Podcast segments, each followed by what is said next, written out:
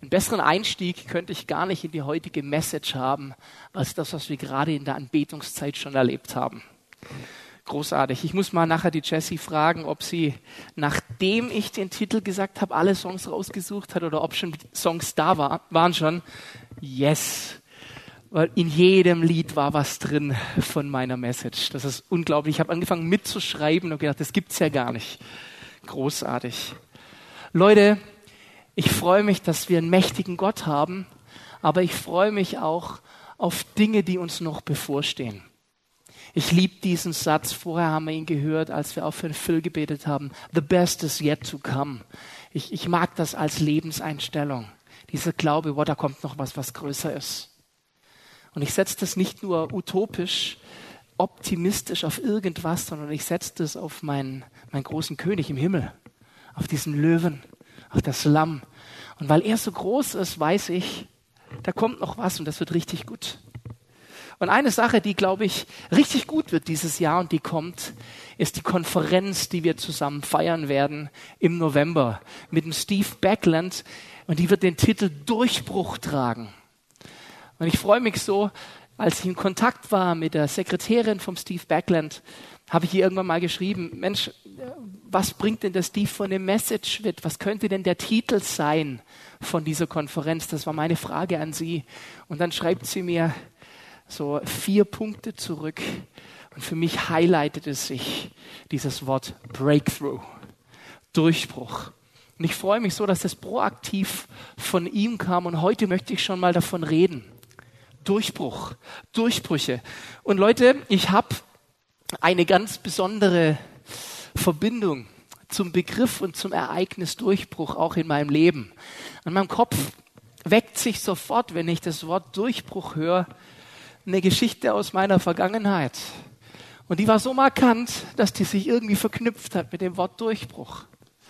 Als ich damals nach der mittleren Reife mit der Schule fertig war, hatte ich überhaupt keine Vision, wo mein Leben hingehen soll. Außer super soll es natürlich werden.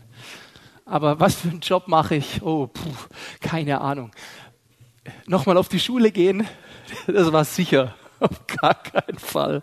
Ich war durch. Also was machst du? Alle Ideen, die ich hatte, sind nicht aufgegangen. Und dann kam aus der Gemeinde jemand auf mich zu und sagte, Peter, ich merke, du hast da gerade keine Option, was du nach den Sommerferien machst. Ich habe einen kleinen Elektrofachbetrieb möchtest du nicht bei mir eine Lehre machen und Lehrling werden als Elektroinstallateur? Und meine erste Reaktion war, auf gar keinen Fall.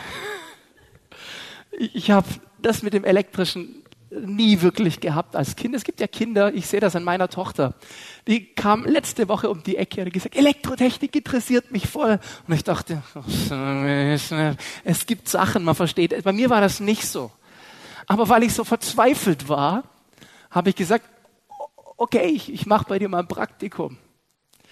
Und dann habe ich mein Praktikum gemacht und bin da morgens angetanzt, habe mir irgendwo einen Blaumann ausgeliehen und stand da als 16-jähriger im Blaumann. Und dann hat der Chef von der Firma mich mit zwei Gesellen auf eine Baustelle geschickt. Ich könnte euch exakt in Ditzingen zeigen, wo das war. Es hat sich mir eingebrannt in meine Erinnerung. Und dann haben die zwei gesagt, Praktikant, du arbeitest heute mit der Hilti. Und ich dachte, haben die da noch eine Praktikantin? Und, mit der darf ich heute arbeiten. Wer ist diese, diese Hilti? Und dann haben die mir, was ich echt schlimm finde, ist, ihr lacht jetzt alle. Das heißt, ich bin der Einzige, der so blöd ist und nicht wusste, was eine Hilti ist. Und dann haben die mir die Hilti vorgestellt und die Hilti, die ist und war ein ultramächtiger Bohrschlaghammer. Und die Gesellen haben gesagt, Praktikant, du machst heute einen Betondurchbruch. Und ich hatte wirklich keine Ahnung. Und die haben mich in so einen Vorgarten gestellt und haben einen Bohrer rausgeholt. Buppe Baby. Ich glaube, der Bohrer ist Originaldarstellung auf der Bühne hier auf der Leinwand. So groß war der. Der war der war riesig. Also 30 Zentimeter hatte der mindestens vom Umfang her und also keine Ahnung, über einen Meter lang oder so war, er war heftiges Ding. Und klar, ich musste ja 30 Zentimeter, 30 Millimeter. Dankeschön. So, äh, Lars, danke. Ich habe dein Gesicht angesehen. Irgendwas habe ich falsch gesagt.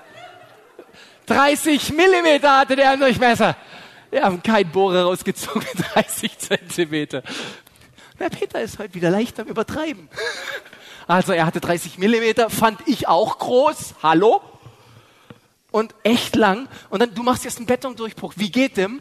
Naja, du stellst dich hier in den Garten. Die haben dann schön im Vorgarten die ganze Erde zur Seite und haben gesagt, so, und in dem Winkel bohrst du jetzt schräg und machst einen Durchbruch durch diesen Stahlbeton durch. Ich habe gedacht, Stahlbeton, Durchbruch. Ich verstehe kein Wort. Hilti gerade kennengelernt. Sie ist mir nicht sehr sympathisch. Und habe dann mit Nachdruck angefangen zu bohren. Und habe gebohrt und, und der, der ging dann auch da rein in die Wand. Das war bemerkenswert. Und ich bohrte und bohrte und es dauerte seine Zeit und ich habe ich hab Energie da. Ich wollte natürlich auch nicht blöd aussehen bei und habe da mit Kraft gebohrt und mich dagegen gestemmt und, und war mit meinem ganzen Sein drin. Und dass mir keiner erklärt hatte, warum Stahlbeton Stahlbeton heißt. Aber der Bohrer fand es raus.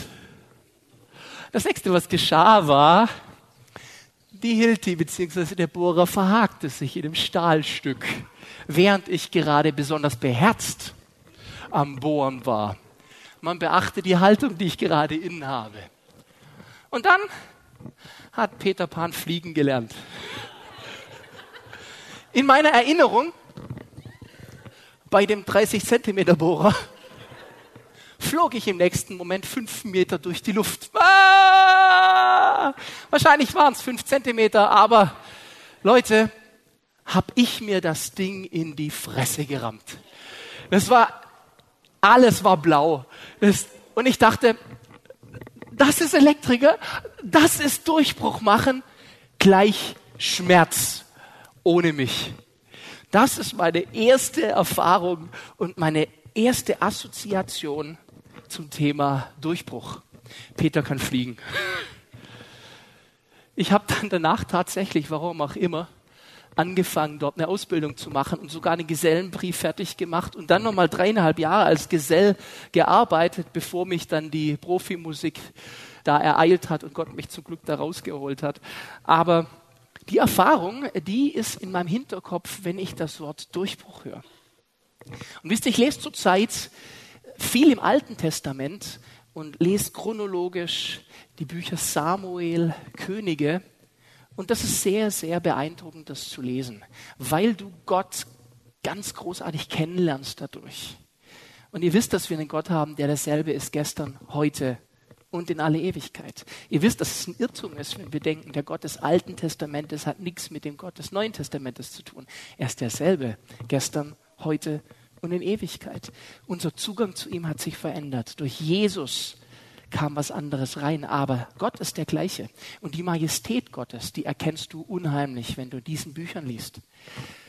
Und was mich wirklich ja, deprimiert, niederschlägt, also echt nervt. Ich lese da die Bibel und du liest die Bücher Könige und dann liest du von einem König zum nächsten, der eingesetzt wird. Meistens nächstes Kapitel ist nächster König. Schließt immer mit dem gleichen Wortlaut ab. Und die anderen Geschichten von diesem König sind sie nicht geschrieben in den Büchern der Könige. Er starb, legte sich zu seinen Urahnen und als nächstes wurde König. Der Sohn der. Und dann kommt als nächster Satz, so gut wie immer. Und er tat nicht, was recht war in den Augen Gottes, sondern er tat Böses, wie es seine Vorväter getan hatten. Und dann da, da, da, da, da. Und die Götzendienste schaffte er nicht ab. Und das mit der Zeit geht ihm erst richtig auf die Nerven. Du liest nächstes Kapitel, jetzt kommt ein König, der, der ist cool. Und es wurde, na, na, na, na, König. Und ich denke, jetzt. Und wieder, und er tat, was böse war in den Augen des Herrn. Und du denkst, das gibt's nicht. Das gibt's nicht. Und wenn dann mal einer kommt und er tat, was gut war in den Augen des Herrn und du freust dich schon, dann kommt als nächster Satz, aber die Götzendienst schaffte er nicht ab und die Höhenheiligtümer brach er nicht ab. Und denkst, sag mal, was? Ich verstehe das nicht. Und mir ist es auf die Nerven gegangen und dann entdeckte ich im zweiten Buch König ab Kapitel 18 eine Passage, die endlich mal positiv wurde. Und da heißt es, König Hiskia wurde König und er tat, was recht war in den Augen des Herrn, nach allem, was sein Vater David getan hatte. Er beseitigte die Höhen und zertrümmerte die Gedenksteine und rottete die Aschera aus und schlug die eherne Schlange, die Mose gemacht hatte, in Stücke. Erinnert ihr euch an die Geschichte mit der ehernen Schlange? Die gab's noch. Und wie sind wir Menschen, wenn irgendetwas funktioniert hat? Wir kapieren nicht das Prinzip dahinter, sondern wir fangen an, das, was funktioniert hat, anzubeten. Und so war's. Am Schluss hatte dann nicht mehr Gott das Volk gerettet vor den Schlangen, sondern es war die ehrene Schlange und infolgedessen wurde dann diese Schlange angebetet. Und das hatte Hiaskia auch genug von und hat die dann auch kaputt gemacht. Und dann heißt es, er vertraute auf den Herrn, den Gott Israels. Und nach ihm hat es keine wie seinesgleichen mehr gegeben unter allen Königen von Juda, noch unter denen, die vor ihm waren. Er hing dem Herrn an und er wich nicht davon ab, ihm nachzufolgen und er bewahrte seine Gebote, die der Herr dem Mose gegeben hatte. Und der Herr war mit ihm in allem, wozu er auszog, hatte er Erfolg. Und dieser Hiskia, von dem möchte ich heute erzählen, weil ich glaube, dass seine Geschichte ganz viel mit Durchbruch zu tun hat. Dieser Hiskia war es, der den Tempeldienst für Gott wieder einführte. Dieser Hiskia war es, der alles platt machte an fremden Götzen und sagte, wenn ihr dem einen wahren Gott Jahwe begegnen wollt, dann kommt wieder nach Jerusalem. Er führte das Passafest wieder ein, das Ewigkeit nicht gefeiert worden war. Und er zog es richtig gut durch. Und die Geschichte, die ich euch heute erzähle, ist bemerkenswert. Ich wette, nur wenige von euch werden die kennen. Und dabei nimmt die im Buch Könige zwei Kapitel ein und zwei Kapitel die gleiche Geschichte im Buch Jesaja und zwei Kapitel die gleiche Geschichte im Buch Chronik. Zwei ganze Kapitel in drei verschiedenen Bibelbüchern, teilweise wörtlich gleich geschrieben. Und doch ist sie relativ unbekannt. Ich finde sie großartig.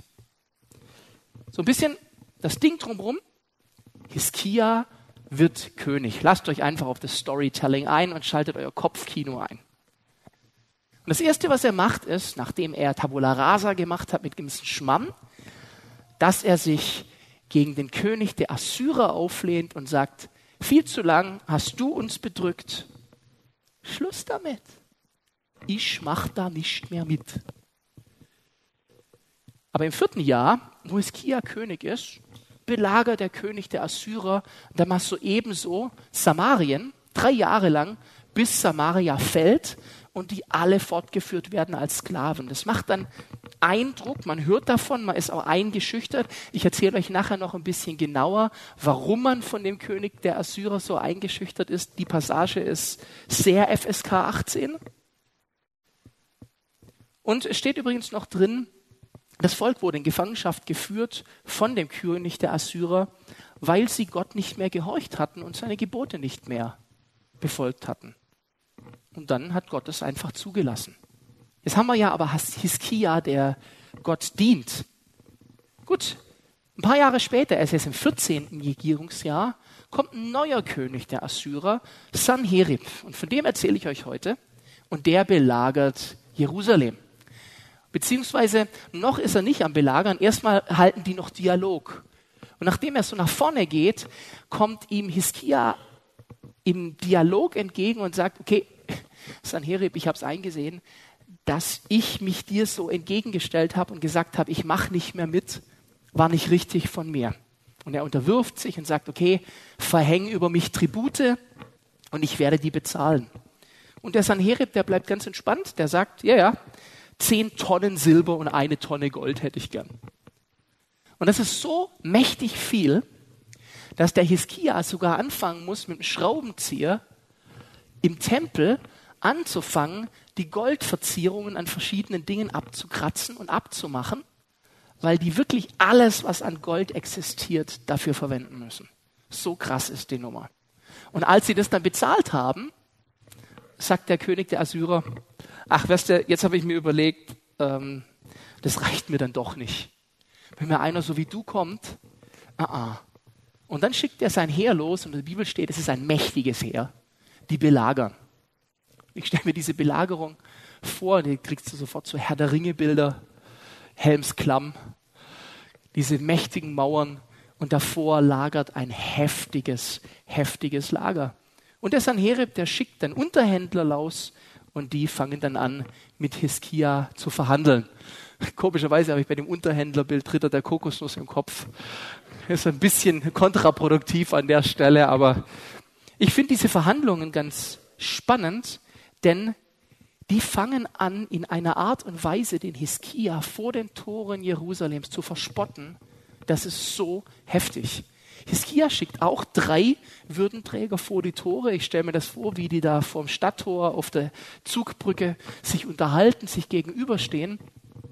Und die äh, Assyrer fangen dann an zu sagen, der mächtige König von Assyrien lässt dir sagen, worauf vertraust du eigentlich, dass du dich sowas traust? Du bist doch nur ein Blender. Du bist ein Labersack. Ich verhandle ein bisschen. Außer Schnauze aufmachen läuft bei dir doch nichts. Nichts dahinter. Guck unsere Streitmacht an. Und dann guck dich an. Warum bist du denn am Verhandeln?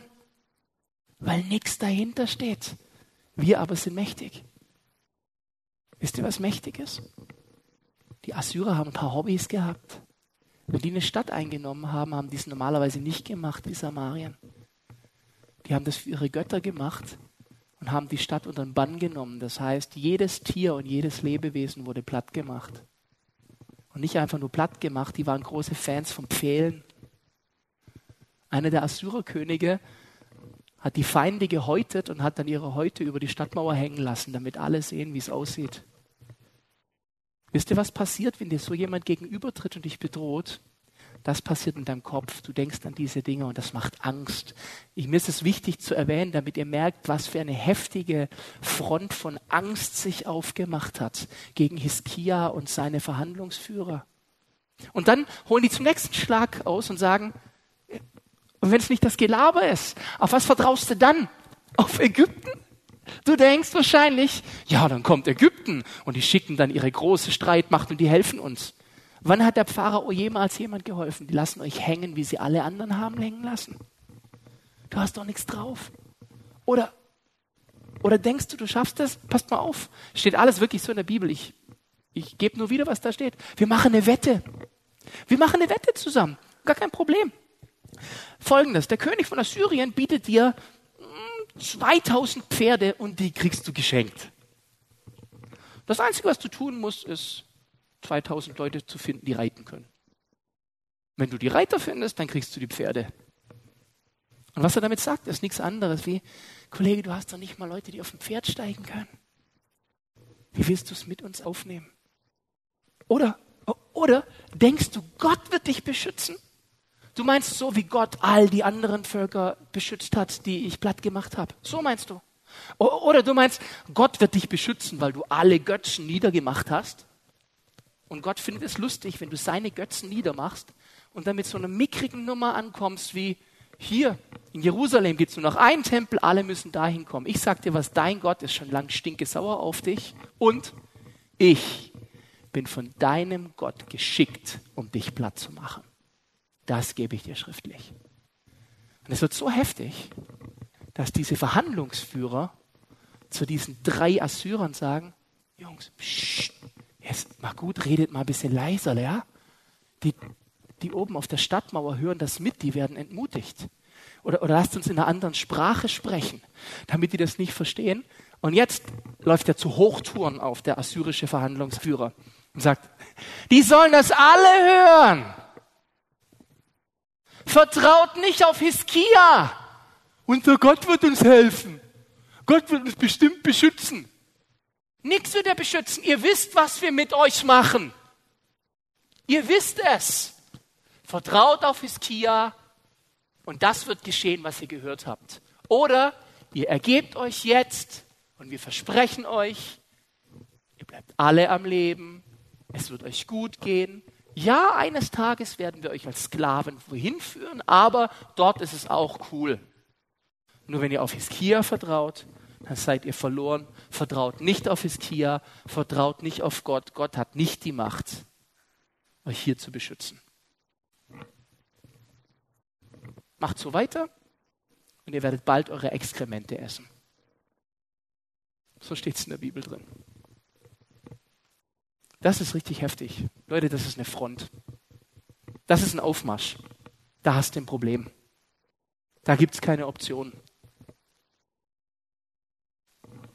Was ich spannend finde, ist, Hiskia hatte seine Jungs so gut getrimmt, dass alle auf der Stadtmauer und die drei Verhandlungsführer schwiegen und nichts darauf antworteten. Was für eine Loyalität. Sondern die blieben ruhig und ließen das erstmal so stehen.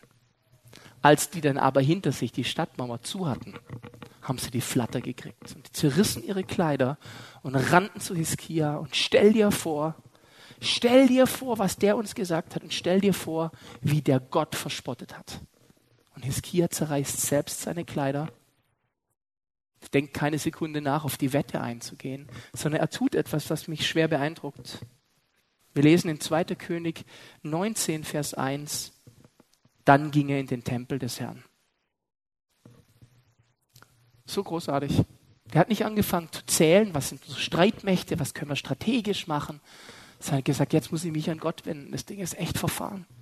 Und er schickt seine Verhandlungsführer raus los zu Jesaja, zu dem berühmten Propheten. Und die kommen zu Jesaja und sagen: Stell dir vor, was der König gesagt hat von den Assyrern und wie der Gott verspottet hat. Was sollen wir denn tun? Und dann kommt diese Passage,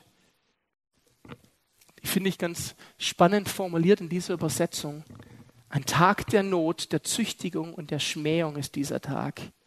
Denn da die Kinder bis zum Durchbruch gekommen sind, ist keine Kraft da zum Gebären.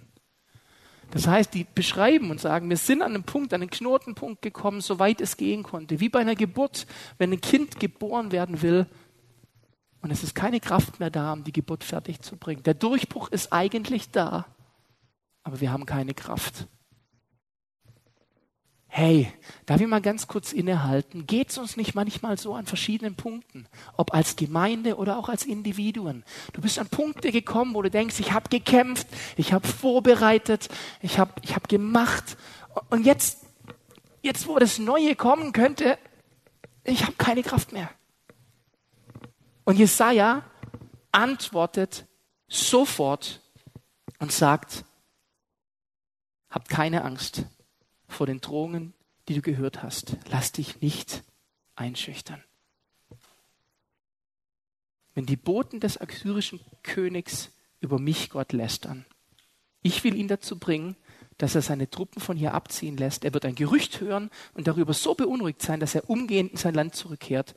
Und dort in seinem Land lasse ich ihn durch das Schwert umkommen. Die gehen zurück, wollen das Hiskia berichten und parallel hört bereits der König der Assyrer, dass irgendjemand ihn angreift anscheinend und fängt eine neue Schlacht vorzubereiten. Aber wenn wir jetzt denken, die Geschichte ist schon zu Ende, nee, der lässt noch mal einen Brief schreiben an Hiskia. Und im Prinzip sagt er in dem Brief, nicht, dass du glaubst, ich hätte dich vergessen, ne? Da geht noch mehr. Und dann holt er nochmal richtig aus und, und gibt diese ganze Geschichte nochmal. Und diesmal lässt er sich richtig über Gott ab und sagt, überschätzt deinen Gott nicht. Lass dich nicht täuschen, wenn er dir sagt, Jerusalem würde nicht fallen und der assyrische König kann nicht in die Stadt kommen. Du weißt doch, und jetzt sagt er das eindeutig, wie wir Assyrer mit all den anderen Ländern umgegangen sind. Und jetzt zitiert er nochmal diese Grausamkeiten, die er mit den Leuten macht. Die Boten überbringen Hiskia diesen Brief. Und er nimmt diesen Brief direkt. Und was macht er damit? Das finde ich so cool. Er geht in den Tempel, klappt den Brief auf und legt den direkt vor Gott hin und sagt, da Gott ließ. So cool. So gut. Er fängt gar nicht an, das lang zu nehmen, sondern er sagt, Gott, guck mal, was der sich erlaubt. Und dann spüre ich so zwischen den Zeilen, wenn ich diese Wortlaute lese, wie er eigentlich aussagt, Gott, das lässt du dir nicht gefallen, oder? Und das finde ich so schön, wie er vertraut darauf, dass Gott selber sich schon darum kümmern kann, dass die Sache gemacht wird. Ich bin so beeindruckt, wie Hiskia sagt, mach du, ich vertraue dir. Was spannend ist, er betet, Gott mach was, und Jesaja schickt bereits zu dem Zeitpunkt schon botenlos, die Hiskia dann ausrichten lassen. So spricht der Herr, der Gott Israels. Ich habe gehört, was du wegen Sanherib gebetet hast. Hör nun, was ich zum König von Assyrien sage. Und jetzt hat Gott einen Brief diktiert an den König von Assyrien. Und den lässt er dann durch Jesaja da, durch die Boten vortragen. Und da bringt er im Prinzip Dinge rein, wie, du weißt schon, König von Assyrien, dass die sich in Jerusalem wegen dir gerade schlapp lachen. Die spotten und lachen, weil die merken, dass du dich völlig überschätzt. Und übrigens, was ich dir noch sagen wollte, du weißt, mit wem du dich angelegt hast, oder? Nicht mit Hiskia, sondern mit mir, dem lebendigen Gott. Und das lässt er dann dem König quasi ausrichten von Assyrien. Und dann kommt ein Satz, der mich zutiefst beruhigt. Er sagt, es stimmt. Der König von Assyrien hat bisher echt so einen Flow gehabt an Erfolgen, die er hatte. Er ist durchgerannt durch all die Länder. Aber ich möchte mal kurz erklären, warum. Weil ich vor Urzeiten das schon so geplant habe, dass der das darf. Und nicht, weil er toll ist oder stark, sondern nur, weil ich das geplant habe, dass der das darf. Und damit ist jetzt Schluss. Keiner von denen wird einen Fuß in Jerusalem setzen. Die werden keinen Bogen spannen gegen Jerusalem. Die werden nicht mal mit den Schilden nach vorne ziehen, geschweige denn irgendwie einen Belagerungswall aufschütten. Ich werde mich um die Sache kümmern. Ich werde die Sache in Ordnung bringen. Dann hier die letzten Sätze, die möchte ich euch kurz wörtlich vorlesen, finde ich großartig. Ich weiß, wie du gegen mich wütest. Dein Prahlen habe ich gehört. Weil du so gegen mich tobst, will ich dir einen Ring durch die Nase ziehen und mein Zaum ins Maul legen. Dann treibe ich dich den Weg wieder zurück, den du gekommen bist. Wisst ihr, was ich mir da vorstelle? Wie früher diese alten Lehrer, die einen gepackt haben, so am Ohr, sagen, komm mal mit, komm mal mit. Und dann ziehen sie einen hinterher, nur in seinem Fall, am Ring in der Nase. Komm mal mit, jetzt komm mal du mit. Großartig.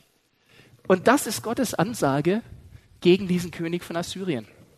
Und jetzt wollen wir uns nicht länger auf die Pointe gespannt wissen, sondern einfach gemeinsam anhören, was jetzt geschieht. Denn jetzt wird's richtig, richtig krass. Noch in dieser Nacht ging der Engel des Herrn in das Lager der Assyrer und tötete 185.000 Soldaten. Am nächsten Morgen war alles mit Leichen übersät. Da ließ Sanherib zum Aufbruch blasen, zog seine Truppen ab und kehrte nach Assyrien zurück. Er blieb in der Hauptstadt Ninive. Und eines Tages, als er im Tempel seines Gottes Nisroch betete, stachen ihn seine Söhne mit dem Schwert nieder. Wenn unser Gott für uns ist, wer kann uns widerstehen? Heute legt euch nicht mit dem lebendigen Gott an. Und nicht mit seinen Kindern. Wow. Auf die Nummer wäre keiner gekommen. Ich bin der Große, ich bin der Starke. Was für ein Wunder. Was haben wir doch für einen Gott? Hey, ihr müsst euch mal angucken, wie verfahren die Situation ist. Denk mal an Situationen in deinem Leben, wo du keinen Horizont siehst für Situationen, in denen wir als Gemeinde seit Jahren an Punkten kämpfen und gerungen haben. Ich glaube zutiefst, unser Gott wird siegreich sein und siegreich bleiben, weil er ein Sieger ist und weil er uns zu Kindern gemacht hat, die Sieger sind. Wenn du ein Kind Gottes bist, dann bist du kein Loser, sondern ein Gewinner. Schon mal per se. Und ich glaube, Gott wird kreativ sein, wenn er rettet. Mein Gott ist mächtig und stark. Er ist mächtig und stark. Erlöser, er versetzt die Berge. Oder macht mal kurz 185.000 Soldaten über eine Nacht platt im Lager. Spannend finde ich, dass er dafür einen Engel ausschickte. Gott schickte die Heerschar der Engel aus. Nee, nee, er schickte einen. Was hat Hiskia erstmal versucht, um aus der Nummer rauszukommen? Entschuldigung, er hat sich nochmal unterworfen, er war bereit, Tribute zu zahlen, die so an die Substanz gingen, dass nichts mehr übrig war. Aber dann kommt Gott ins Spiel. Und auf wundersame Art und Weise kommt ein Durchbruch in einer Art, wie niemand ihn erwartet hätte. Ein Durchbruch in der Art, dass sie danach einfach frei, ohne dass ein Pfeil abgeschossen wurde, einfach rausmarschieren können. Hier hat niemand ein Schwert in die Hand genommen, nicht eine Person. Die einzige Waffe, die es gab, war das Gebet und sich Gott hinzuwerfen. Diesen Spott und diesen Hohn, diesen Brief zu nehmen, vor Gott hinzulegen. Hey, hast du schon mal eine E-Mail gekriegt, die dich bedrängt hat? Hat vielleicht schon mal ein Arbeitgeber dich angeschrieben mit etwas bedrängten Kollege? Ich gebe den Ratschlag. Nimm die Mail und bring sie vor Gott hin.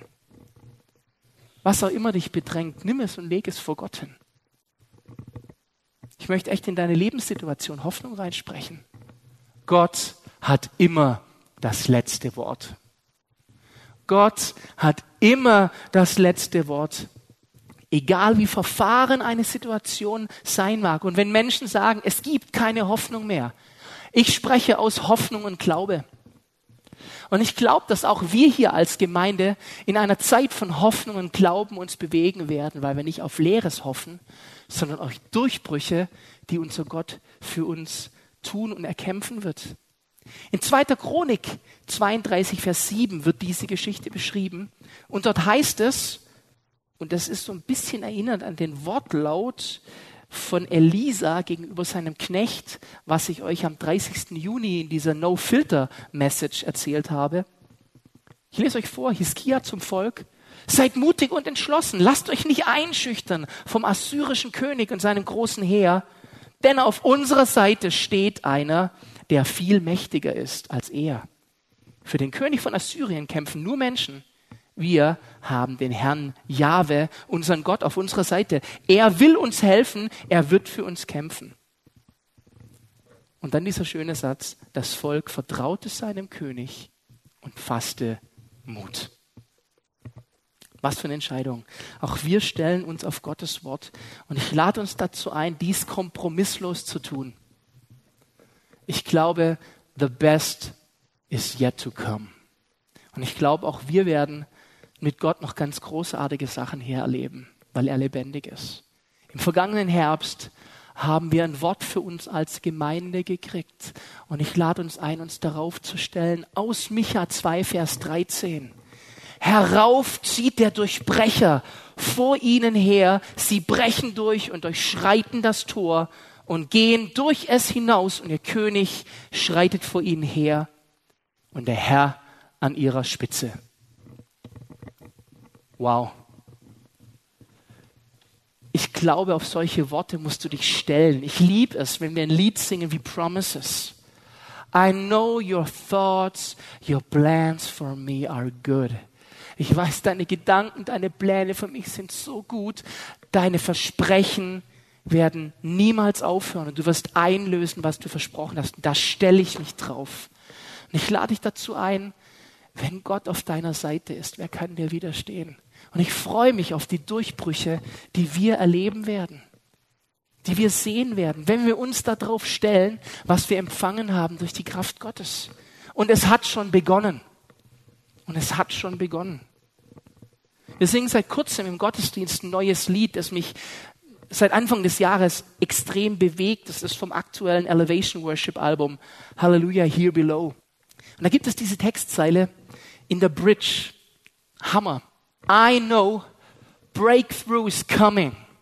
By faith, I see a miracle. My God made me a promise and it won't stop now. Was für eine Proklamation. Ich weiß, der Durchbruch wird kommen. Durch Glauben werde ich die Wunder sehen. Mein Gott hat mir ein Versprechen gegeben und er wird das einhalten, was er versprochen hat. Es wird nicht wirkungslos werden. Es wird nicht zu Staub verfallen, was er versprochen hat. Ich lade dich dazu ein, proklamier das über dein Leben und lasst uns das über uns als Gemeinde proklamieren was Gott getan hat. Wir werden dieses Lied auch gleich zusammen singen. Und was ich so schön finde, ist, dieses Lied geht im Vers von Gottes Gegenwart aus. Und es feiert erstmal Gott dein Angesicht, deine Gegenwart ist das Schönste. Denn deine Präsenz ist das, was es macht. Und aus seiner Präsenz raus kommt dann dieses Berufen auf diese Bibelstelle, herauf zieht der Durchbrecher vor ihnen her, weil Gott es ist, der vorausgeht und wir hinterher. Und das finde ich so bemerkenswert. Heute Morgen habe ich nochmal gelesen, wie Josua mit dem Volk Jericho eingenommen hat, eine der berühmtesten Durchbruchgeschichten überhaupt. Und es entstand im Gehorsam an Gott, im Hören seiner Strategie und in Anbetung. Und der Jubel über Gottes Stärke, der brachte dann die Mauern zu Fall. Wow, das ist eine ganz andere Nummer, als wie es Menschen machen würden. Kommen wir nochmal zu meiner Hilti-Geschichte zurück. Durchbruch. Wisst ihr, ich habe dann als Elektriker gearbeitet und ich musste viele, viele Durchbrüche machen. Ich habe auch gelernt, wie man eine Bohrmaschine richtig hält, dass man sie nicht mehr im Gesicht hat. Ich habe auch gelernt, wie man damit umgeht, wenn ein Bohrer sich verhakt. Das passiert nämlich immer wieder. Manchmal verhakt sich bei einem Durchbruch ein Bohrer so blöd, dass du an der Stelle nicht mehr weiterkommen kannst. Und wisst ihr, was dann passieren muss? Der Durchbruch muss von der anderen Seite fertig gemacht werden. Der Durchbruch muss von der anderen Seite kommen. Ich habe damals gelernt als Elektriker, wie du dann in den Keller runtergehst und genau den Winkel berechnest und dann unten anbohrst, sodass die zwei genau aufeinander kommen. Und von der anderen Seite war es dann manchmal möglich, den Widerstand zu durchbrechen. Wisst ihr was, ich finde so ein starkes Bild. Ich glaube, manchmal bohren wir wie verrückt und wir haben schon Schläge abgekriegt vom Bohren und wir sind schon müde und unsere Muskeln erschlaffen. Und ich sag dir was, der Durchbruch wird von der anderen Seite herkommen. Nicht durch deine Kraft, sondern durch die Kraft Gottes. Und Gott wird da einen Bohrer ansetzen. Ihr kennt das vom Tunnelbau. Die bohren immer von beiden Seiten. Und auf wundersame Weise kommen die zusammen. Ja, jedes Mal, wenn das bei mir funktioniert hat, habe ich für mich innerlich Insektkorken knallen lassen. Und ich dachte, uh, Peter, du hast es so drauf. Weil diese Winkel, das ist schon, seid ihr ein bisschen beeindruckt? Okay, das ist schön. Aber wisst ihr, das ist mir so ein starkes Bild geworden. Der Durchbruch von der anderen Seite. Gott bricht durch. Und manchmal kommt Hoffnungslosigkeit und Entmutigung auf leisen Sohlen daher, so wie die Gesandten von Sanherib Ihr vertraut auf Ägypten. Wollt ihr eine Wette mit uns eingehen? Ach, ihr vertraut auf Gott? Guckt mal uns an, wie stark wir sind. Und wir gucken sie an und wir hören, boah, die häuten ihre Gegner. Und wir sind völlig eingeschüchtert. Lasst uns aus unserer Schockstarre lösen und dem vertrauen, der den Durchbruch bringt. Ja, das ist wieder so ein David und Goliath-Moment, wie ich ihn vor zwei Wochen zitiert habe. Die Menschen schauten, wie groß Goliath war und David schaute, wie groß sein Gott ist. Das ist die Frage, was schaust du an? Was haben wir denn hier alles gerade gesungen? Jessica, gib dir das mal. Wenn unser Gott für uns ist, wer kann dann widerstehen? Erlöser, er versetzt die Berge. Denn er ist der Löwe, sein Brüllen ist mächtig, er kämpft unsere Kämpfe und jeder wird sich vor ihm beugen. Nothing can stand against the name of Jesus Christ, my King. Mega. Wenn mein Bohrer verhakt ist oder vielleicht sogar mein Bohrkopf stumpf geworden ist, lass uns darauf setzen, dass der Durchbruch von der anderen Seite kommt. Wir haben die Verheißung, dass Gott ein Durchbrecher ist. Unsere Aufgabe ist, ihm zu folgen hinterher und uns nicht entmutigen zu lassen. In der Welt habt ihr Angst, aber seid getrost. Das heißt nichts anderes wie seid relaxed ich habe die Welt überwunden. Und dann kommt der Durchbruch. My God made me a promise and it won't stop now.